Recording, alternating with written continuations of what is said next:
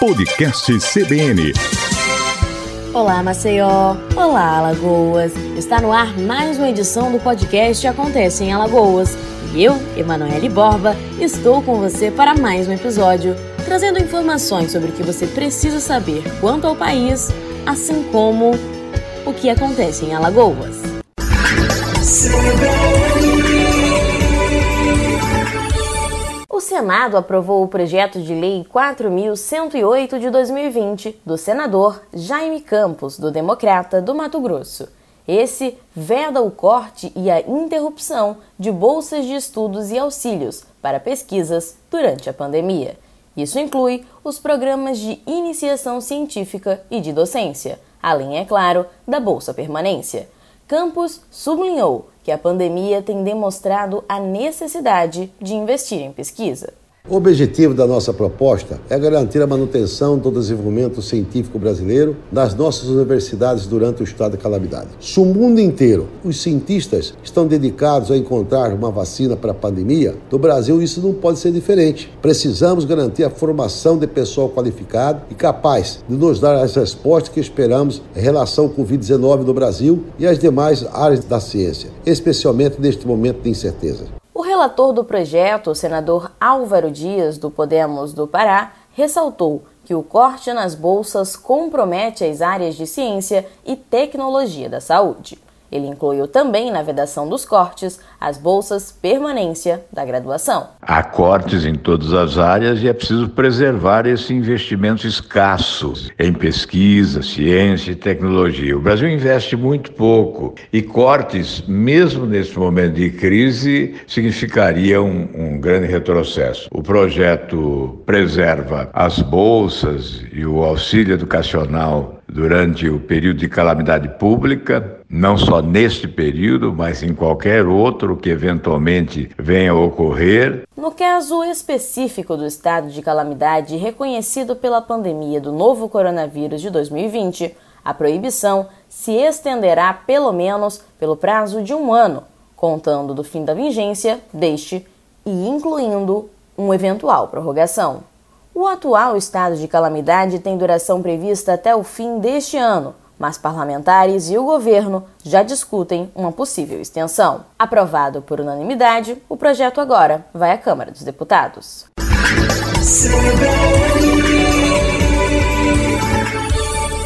projeto Saúde do Comércio, fruto de uma parceria entre a Federação do Comércio de Bens, Serviços e Turismo do Estado de Alagoas, a Secretaria Municipal de Saúde de Maceió, a Aliança Comercial e uma startup alagoana, promoverá hoje, dia 3 de setembro, consultas gratuitas via telemedicina aos comerciários. Serão 80 atendimentos realizados por 10 médicos cedidos pelo município. Os interessados em participar devem preencher uma ficha de inscrição disponibilizada no site da FEComércio.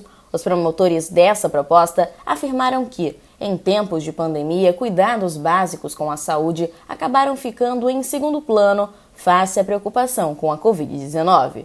Consultas de rotinas foram adiadas e muitas pessoas tiveram receios de procurar atendimento médico para questões aparentemente simples, mas que não devem ser ignoradas. Essa será a oportunização de um check-up virtual.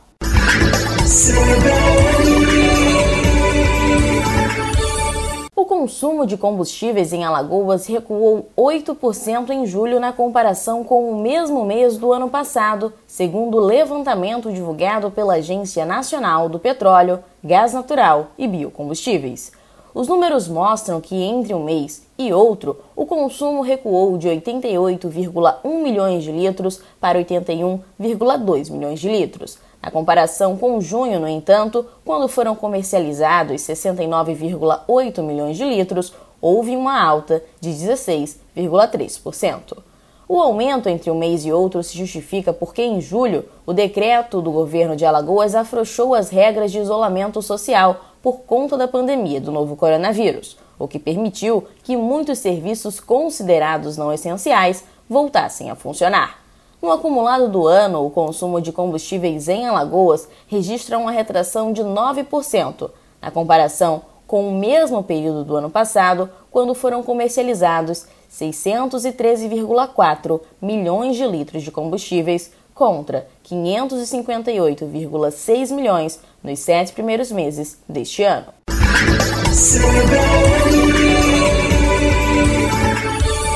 Quase 900 óbitos em decorrência da pandemia do novo coronavírus estão distribuídos entre 48 dos 50 bairros de Maceió. Dados do avanço da Covid-19 na capital apontam que o Jacintinho contabiliza 72 vítimas, número superior ao registrado na maioria dos municípios alagoanos. Está atrás apenas de Arapiraca, que já registrou 126 óbitos. O terceiro município com maior número de vítimas é Rio Largo, com 56 óbitos. Já os bairros do Benedito Bente, Cidade Universitária, Clima Bom, Tabuleiro do Martins, Vergel do Lago, Jatiuca, Ponta Grossa e Ponta Verde ultrapassam juntos mais de 400 óbitos e representam quase 50% do total de casos na capital alagoana.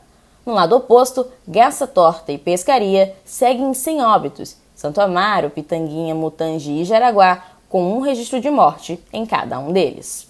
Em relação aos casos confirmados da doença, o Jacintinho, Benedito Bentes os Tabuleiros do Martins têm, em cada um deles, mais de 1.600 casos. Os três locais, mais a cidade universitária Ponta Verde e Jatiuca, chegam a 10 mil notificações de Covid, ou cerca de 40% do total.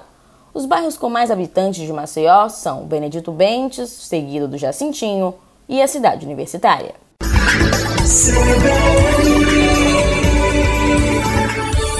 Oficialmente anunciado, os candidatos à Prefeitura de Maceió podem gastar até 5,13 milhões durante a campanha no primeiro turno do ano de 2020.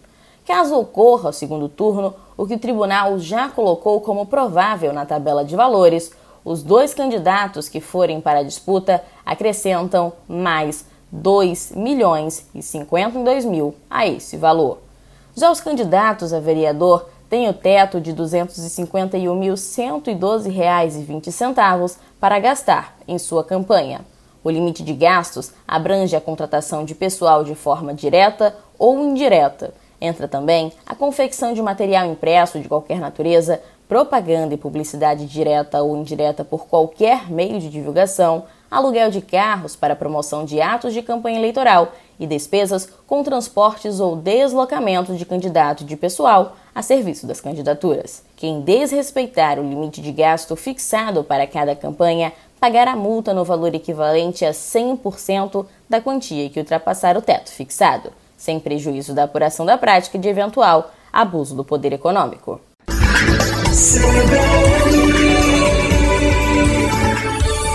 Esse foi mais um episódio do podcast Acontece em Alagoas. Para mais notícias do Brasil e do Estado, acesse o nosso site cbnmaceió.com.br. Se você tem dúvidas ou sugestões, você também pode interagir conosco pelas redes sociais. É só pesquisar por CBN Maceió ou Acontece em Alagoas. Até a próxima!